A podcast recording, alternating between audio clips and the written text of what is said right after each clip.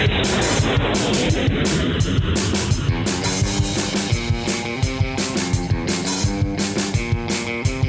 Oi, pessoal! Sejam bem-vindos ao nono episódio da primeira temporada do Bora Viajar Agora podcast. No episódio de hoje, vamos abordar um tema importante no planejamento de cada viagem: bagagem em voos. O que é permitido levar no avião? O que é proibido? Qual é o peso máximo? Então, antes de começar, vamos fazer a conexão de toda semana do Japão com a França. Tudo bem aí em Paris, Thiago? Fala, Lívia. Fala, pessoal. Tudo bem? Tá de malas prontas para algum lugar aí, Lívia? Ah, eu tô. No final de semana eu vou esquiar aproveitar que tem neve ainda. Boa, boa. Eu tô começando a pensar na minha mala para finalmente ir pro Brasil na semana que vem. Mas vamos lá. De uns tempos para cá, as companhias aéreas começaram a cobrar por mala despachada. E com isso, tem muita gente que prefere viajar apenas com a mala de mão para não ter que pagar a mais por isso. No entanto, além do limite de peso e tamanho, existem alguns itens que são proibidos na bagagem que vai dentro da cabine do avião.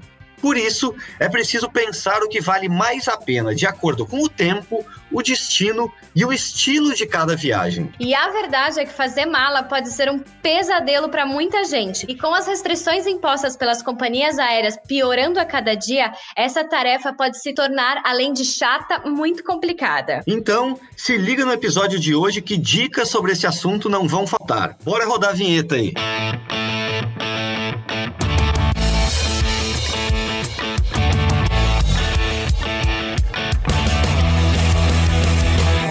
pessoal, esse é o Bora Viajar Agora, o podcast para quem, como nós, ama viajar e conhecer novas culturas. Eu sou o Thiago Leme. E eu sou Olivia Alves. E juntos estaremos aqui todas as semanas com episódios inéditos recheados de dicas e curiosidades sobre os mais variados destinos. Hoje em dia, principalmente nas redes sociais, todas as viagens parecem perfeitas e que tudo saiu como planejado. A nossa ideia é mostrar que nem sempre é assim. Perrengues e situações inesperadas acontecem e mesmo assim é possível se divertir bastante. Além Além disso, viajar muitas vezes pode custar mais barato do que parece. Então acompanhe o Bora Viajar Agora. Vai ter muita conversa, informações, histórias engraçadas e dicas para você economizar na sua viagem e montar um roteiro ideal. Embarque nessa aventura com a gente. Novas regras da ANAC que entraram em vigor em 2017, muita coisa mudou no Brasil. As cobranças de bagagem, que eram já normais na Europa, começaram a ser usadas no Brasil. E muita gente ainda tem dúvida com relação às dimensões das bagagens de mão e das bagagens despachadas. Tiago, você que está com passagens marcadas para o Brasil, hashtag inveja branca, deve estar tá com esse assunto mais atualizado. Fala aí um pouquinho sobre isso. Não, tô com passagem marcada, como eu falei, tô indo pro Brasil semana que vem. Ah. E mais uma vez, eu fico três semanas no Brasil e mais uma vez só com mala de mão, porque é justamente o que você falou aí na introdução. Esse negócio de cobrar por bagagem despachada, né, é uma coisa que começou no Brasil, não tem tanto tempo assim, há dois anos e pouquinho, mas na Europa isso já acontece há um bom tempo, é uma medida que começou com as companhias aéreas low cost, né, talvez a Ryanair seja pioneira, mas outras como a EasyJet, a Vueling já fazem há algum tempo, porque elas cobravam, cobram ainda, na verdade, um valor muito baixo né? Se você compra com antecedência, o voo, né? O valor da passagem mesmo. Eu já cheguei a pagar 5 euros, 10 euros, até 1 euro em voo aqui dentro da Europa, mas sem mala despachada. A mala despachada custaria 20 25, talvez até 30 euros, dependendo da companhia, é muito mais caro que a passagem. Então, claro, a gente viaja só com mala é, de mão por economia. E essa medida se estendeu para o Brasil. A diferença é que no Brasil não existe passagem de 10 reais, nem de 15, nem de 20, né? É isso que eu ia falar. O preço das passagens não diminuiu, pelo que eu sei. Exato, exato. Então você tem que, para mim é um absurdo, mas você paga caro igual no voo nacional e ainda tem que pagar por bagagem. Mas enfim, no voo voo também, assim, intercontinental de Brasil e Europa. Eu lembro que antigamente você tinha, assim, garantido duas malas de 32 quilos, né? Que era uma coisa bem confortável. Depois começou a cair para uma, aí para duas malas de 23 quilos, né? Mudou as regras. E agora, muitas companhias aéreas, eu tô indo com a TAP, por exemplo, de Portugal, não tem nenhuma mala inclusa. Eu teria que pagar é, a mais, valor assim varia de 50 euros até 80 euros para uma mala, cada trecho, né? A ida e mais a volta. Então, assim, aumentaria bem o preço da passagem. Só para quem tá ouvindo ter noção, as medidas são é, é bem parecida de um voo nacional para um voo internacional, tá? Mala de mão. Mas no voo nacional, o máximo permitido de peso são 10 quilos para todas as companhias, aí a Gol, a Latam e a Azul. A Avianca também. E a Avianca também, obrigado, Lívia. 55, 35, 25 centímetros são as medidas, né? 55 por 35 por 25 de largura, altura e profundidade. E no voo internacional, 55 por 40 por 20 centímetros, também aí altura, largura e profundidade. E o peso para mala internacional varia um pouco conforme a companhia. Tem umas que aceitam 8, outras 10, outras 12 ou até 15, tá? Aí depende depende da companhia que você está viajando, é bom consultar. E uma coisa que, assim, que muita gente tem dúvida, uma mala ou duas malas? Principalmente no voo internacional, é sempre uma mala de mão, tá? Sim. Só que principalmente em voo internacional, além dessa mala nessas medidas que eu falei, eles permitem é, levar um objeto a mais. Mulher, geralmente, uma bolsa, né, pequena, pode levar, não tem problema. Uma bolsa ou, ou, uma mochila, né? Uma mochila também, se não for uma mochila muito grande, sabe? Você pode levar uma mochila pequena a mais, geralmente com laptop ou com itens pessoais, assim. Mas, claro, para tentar encaixar esse peso, né, e numa viagem, por exemplo, de três semanas agora que eu vou, é, os itens dentro dessas medidas, muitas vezes não é fácil, né? Os aeroportos têm, geralmente, aquela... Tipo um... um como que eu posso explicar isso? Um, um... É um caixote caixote, né? Um caixote, exatamente. Tipo um caixote com, com os tamanhos, com os limites da mala, que você tem que encaixar ali para ver se sua mala tá dentro dessas medidas. Muitas vezes você fica ali forçando a mala para ela entrar desse, dentro desse caixote, né? Mas é uma medida econômica. Esse caixote é o terror das malas de mão, pelo amor de Deus. Eu começo a ter surtos toda vez que vem a mulher com o caixote e... para medir minha mala, porque eu sempre acho que não vai entrar. exato, exato. Para uma viagem de final de semana, de poucos dias é fácil, né? Mas para uma viagem mais longa é sempre difícil fazer a sim, mala. Sim, sim, mas uma coisa interessante é que tem algumas companhias aéreas que possuem aplicativos com realidade aumentada, que permite que os passageiros possam verificar com antecedência se as suas bagagens de mão atendem ou não as, as especificações permitidas. No Brasil, eu sei que a Latam oferece esse serviço. Então eu achei bastante interessante, caso você tenha dúvidas e não esteja muito seguro se a sua mala está dentro dos padrões exigidos ou não, é uma forma de você visualizar bem interessante. É, não, bem interessante mesmo, porque é, principalmente para essas malas que são mais assim maleáveis o tamanho, né? Porque hoje em dia essas medidas padrão que eu citei, geralmente quando você vai numa loja de mala, ela já tem ali no, na mala a medida para mala de mão, né? Hoje as empresas que fazem mala aí já fazem a mala de mão exatamente do tamanho permitido para entrar nos aviões. É, exatamente. Agora, você precisa fazer uma ginástica para fazer a sua mala, hein? é, não, eu nem comecei a fazer, na verdade, ainda, mas tem uma coisa assim que também ajuda, né? Eu tô indo agora pro verão, né? No, no Rio, no São Paulo, no verão do Brasil. Então, assim, é. quase não tem que levar roupa de inverno, né? Se eu tivesse viajando para um país, para um lugar assim de frio, seria bem mais difícil. Mas claro, para mulher talvez dificulte um pouco mais, né? O que, você acha? É, para mim é sempre complicado. Eu precisei, eu realmente assim, depois de morar na, na Europa, eu precisei realmente fazer a minha mala mais leve e começar a desapegar, sabe? Porque antes eu levava secador, aquele enorme, e aí levava cinco pares de sandália, entendeu? Tipo, não dá. Então tem que, tem que conseguir ser mais ser mais minimalista.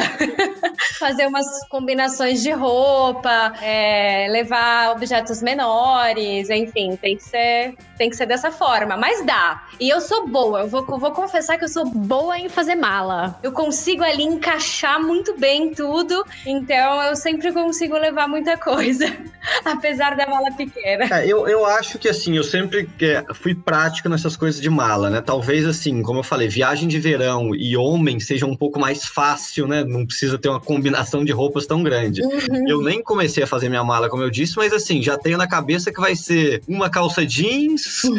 duas bermudas de praia, três bermudas de pano e 10 camisetas. É sempre a mesma coisa, sabe? Uhum. claro, assim, não é uma viagem mais longa, né? Mesmo, independente de eu ir para casa ou estar tá viajando, sei lá, para o Sudeste Asiático, um lugar de verão também, você pode pensar que você sempre pode lavar roupa, né? Seja no hotel ou no hostel que você ficar, ou seja lavanderias na rua. Então, assim, por mais que 10 camisetas não vai dar para eu usar três semanas, né? Eu vou lavar, não tem problema nenhum. E outra coisa que eu sempre penso também quando eu viajo para né, países novos. As 10 camisetas que eu tô indo, talvez eu volte com 12, 13 ou 14. Uhum. Eu sempre vou comprar uma ou outra ali de cada país, vai aumentar a mala e já serve para eu ir usando durante a viagem, né? É, não, exatamente. É, com relação aos souvenirs, eu acabo sempre levando uma mochila na própria mala, né? E daí eu volto com a mochila. Boa, boa. É, para conseguir comprar os souvenirs. Mas olha, eu, ultimamente eu não tô comprando muita coisa, não. E isso é uma coisa também que ocupa muito espaço, porque as pessoas vão viajar e querem trazer presente para todo mundo. E eu já falei que eu não, eu desapeguei disso, eu não trago mais presente para ninguém. No máximo, chocolate do free shop. Não, é, faz, faz um bom tempo que eu, que eu assim, quando eu viajo para levar algum presente ou souvenir para mim mesmo, assim, é sempre coisa pequena, porque eu tô pensando aqui, acho que eu não lembro a última vez que eu viajei com mala despachada, sabe? Eu fui pro Brasil agora em setembro de, do ano passado para um casamento é, em São Miguel dos Milagres, de um amigo meu, e eu fui assim, com um terno, né, que eu levei pro casamento, com, com roupa social, levei dentro do mochilão também com mala de mão, sabe? Uhum. Claro que ela chegou lá, teve que passar camisa, calça, aquela coisa toda. Mas assim, eu viajei de mochilão, como eu ter viajado para um casamento. Então, sabe, dá. Ah, dá. mas praia é mais fácil também, vai. Isso que eu ia falar, certamente, certamente. No inverno, no inverno isso dificulta um pouco. Mas também não é só isso. Além do limite de peso e de tamanho, existem alguns itens que são proibidos. E quem vai nos ajudar a entender um pouco mais sobre todas essas restrições é o especialista em segurança operacional em aeroportos, Amaury Alves. O Amaury não conseguiu estar com a gente ao vivo por conta de toda a questão de fuso horário, né? São três fuso horários diferentes, mas ele gravou alguns áudios que com certeza vão nos ajudar a solucionar algumas dúvidas. Oi, Amaury, seja bem-vindo. Oi, Lívia. Oi, Tiago. Tudo bem com vocês? Bom, para a gente falar um pouco de segurança nos aeroportos, é, uma coisa que a gente tem que lembrar é que muita coisa modificou em função dos acontecimentos do 11 de setembro, que foram as Torres Gêmeas. Eu acho que todo mundo se lembra disso. As principais alterações que afetam os passageiros são as restrições dentro dos itens e bagagens que são levados a bordo, que é o que acho que dá um pouquinho mais de dificuldade para as pessoas e um pouquinho mais de dúvida. Então, a gente tem que distinguir que tem dois tipos de bagagem. A bagagem despachada, que é aquela bagagem que vai dentro do porão, e a bagagem de mão, que logicamente é aquela que a gente leva com a gente. Nas duas bagagens é, desses tipos, seja ela despachada ou bagagem de mão, são proibidos aquilo que chamamos de artigos perigosos, são explosivos, inflamáveis, radioativos, corrosivos. Ou seja, tudo que possa colocar em risco a vida dos outros passageiros. Então, por exemplo, comprou faca, tesoura, canivete ou qualquer tipo de objeto cortante em algum lugar, você pode pode levar, mas não na mala de mão. Este ou estes objetos deverão ser despachados. Outros itens que também são proibidos na mala de mão são os laques de cabelo e desodorantes tipo spray. Porém, são permitidos na bagagem de mão em voos nacionais perfumes, bebidas alcoólicas, espuma de barbear e aparelhos barbeadores. Além disso, alicates, cortadores de unha, guarda-chuvas, bengalas e, claro, também o pau de selfie. Já na bagagem de mão, a gente tem que dividir também entre o que seriam voos nacionais e isso estamos falando de Brasil e voos internacionais. Nos voos nacionais, os líquidos são permitidos, inclusive bebidas, desde que elas tenham até no máximo 70 graus e até 5 litros que a gente pode levar. Isso voos nacionais dentro do Brasil. Já nos voos internacionais não são permitidas bebidas alcoólicas e os líquidos são permitidos em frascos de 100 ml e, e até 1 litro por passageiros em pequenos frascos. Então, por exemplo, se eu quiser colocar frascos é, de 200, 300, 400 ml, mas tendo só 100 ml, eles vão ser confiscados. Os frascos têm que ter 100 ml, eles têm que ser separados num saco plástico, têm que ser acondicionados e têm que ser mostrados na hora da, da, da, da inspeção, que é aquele é, raio-x que a gente passa um pouquinho antes de, de embarcar. Né?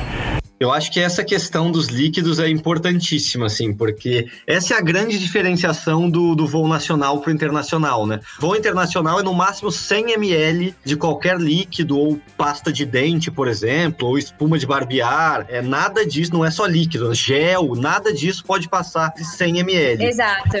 A redução do, da quantidade de líquidos a bordo, é, que ainda decorre do 11 de setembro, é em função da redução do risco de que esses líquidos possam ser usados por terroristas para causar um, algum tipo de acidente ou de incidente dentro do voo considerado. Logicamente não é a única medida, mas junto com outras que foram adotadas na época, tem a intenção de prevenir exatamente isso, um ato terrorista mas é bem importante em voo internacional, aqui na Europa eles têm um controle bem rígido, como a Mauri disse, você tem que colocar todos os líquidos dentro de um saquinho plástico transparente. Mas assim, a maioria dos aeroportos eles têm esse saquinho disponível ali, então mesmo que você não, não traga de casa, é só você pegar o saquinho ali e você, você fecha na hora ali.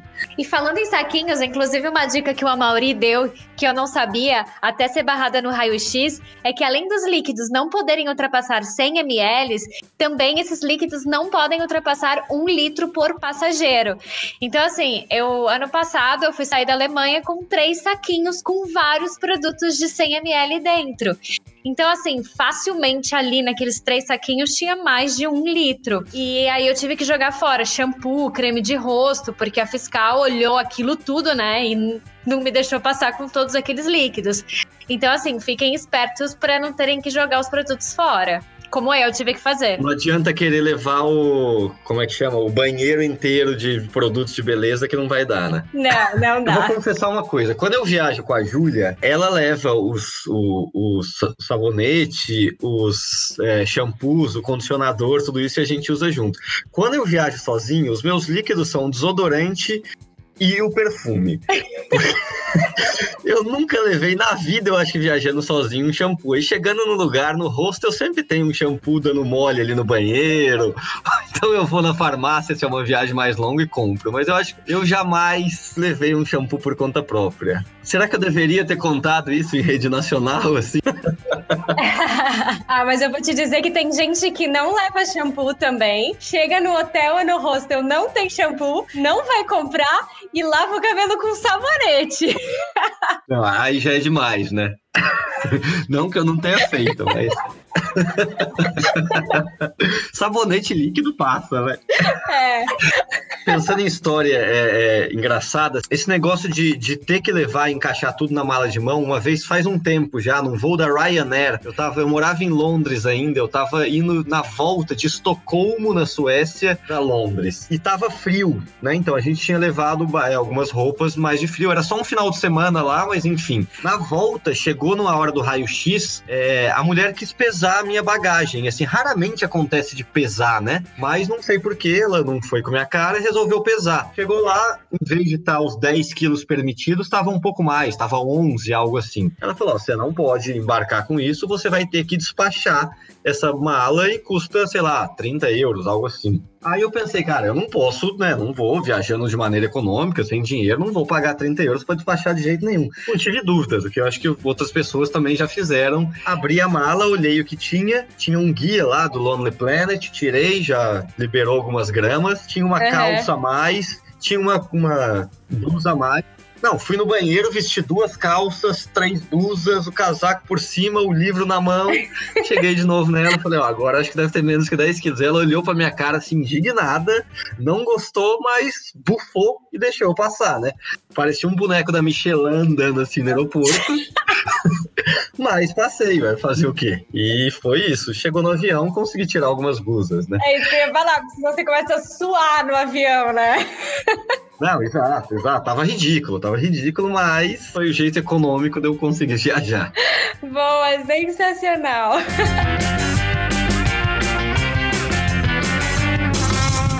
Bom, a gente tá aqui quase 20 minutos de episódio e a gente prometeu que hoje ia ser curto, hein, Thiago? Então já vamos começar com as dicas finais. Boa. O Amori tem três dicas muito importantes sobre o conteúdo da bagagem. Na bagagem despachada, especificamente, aquela do porão, Uma recomendação é que a gente não coloque lá aquelas baterias sobressalentes, aquilo que a gente chama de power bank, aquelas baterias que a gente usa para carregar celular é, por fora. Por quê? Porque elas podem superaquecer dentro é, da bagagem e podem se incendiar. E como elas estão no porão, podem causar um incêndio aí e pode ter, podemos ter um incidente grave quando estivermos voando. As bebidas que a gente adquire no free shop, elas são aceitas como embarque é, de bagagem de mão. Então, se você está viajando, por exemplo, do Brasil para os Estados Unidos, você pode comprar no free shop e ele vai embarcar normalmente. Um cuidado que a gente tem que ter é em caso de a gente ter conexão, porque se você fizer uma conexão de, um país onde é, seja uma conexão internacional para um país onde também tenha restrição, essas bebidas não vão embarcar. Então nós temos que tomar muita, muito cuidado com isso. Por isso é importante a gente ver a regulação que tem nesse país. Outra coisa que a gente tem que tomar cuidado é o transporte de produtos que não estejam condicionados nas embalagens originais. Especialmente alguma coisa como produtos agrícolas, levar uma fruta, levar o bolo da mamãe, alguma coisa desse tipo. Pode ser confiscado. Então temos que tomar muito cuidado e o mais importante disso, todos os sites das companhias aéreas, elas dizem o que pode e o que não pode, tá bom? É isso aí. Um abraço para vocês.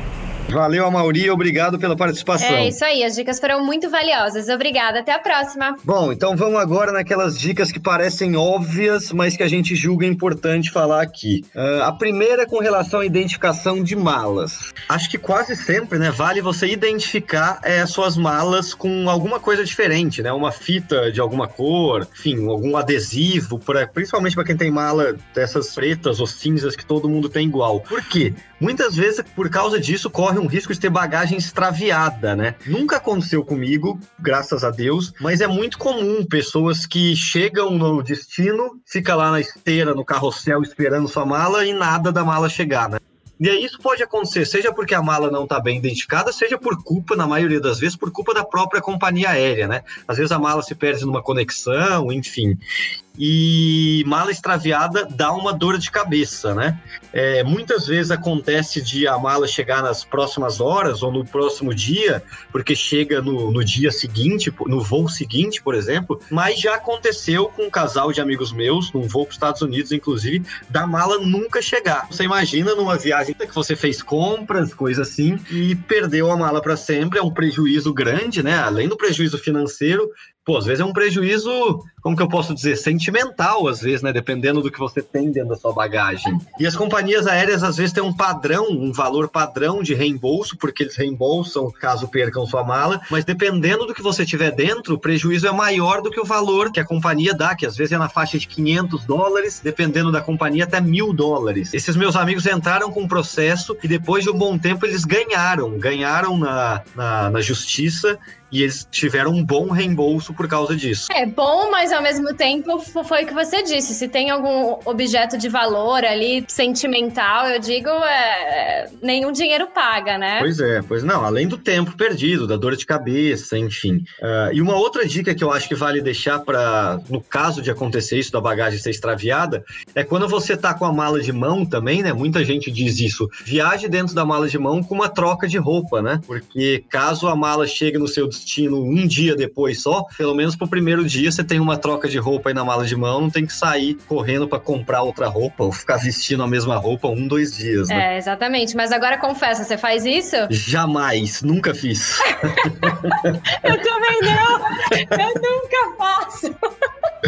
Mas fica a dica, né?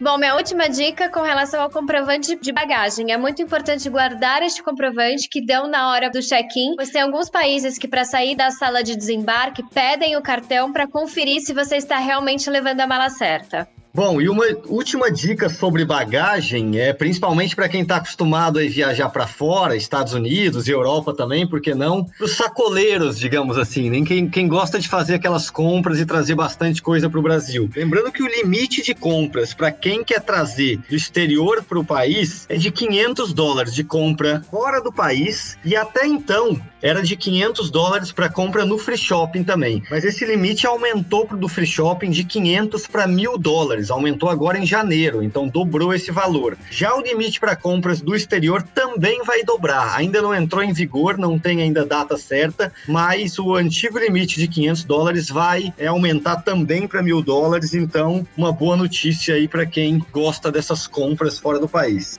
Ah, e uma coisa que eu esqueci de falar antes aqui. A partir desse ano, algumas companhias aéreas low cost, como a Norwegian, por exemplo, começaram a cobrar até por mala de mão, viu? É, sai 10 dólares, o que dá mais ou menos uns 40 reais, para você entrar no avião com uma bagagem de mão. De graça mesmo, só se for uma bolsa ou uma mochila pequena que caiba embaixo do assento. Fora isso, só pagando. Bom, acho que é isso, né, Lívia? Fechou? Vamos passar a régua por hoje?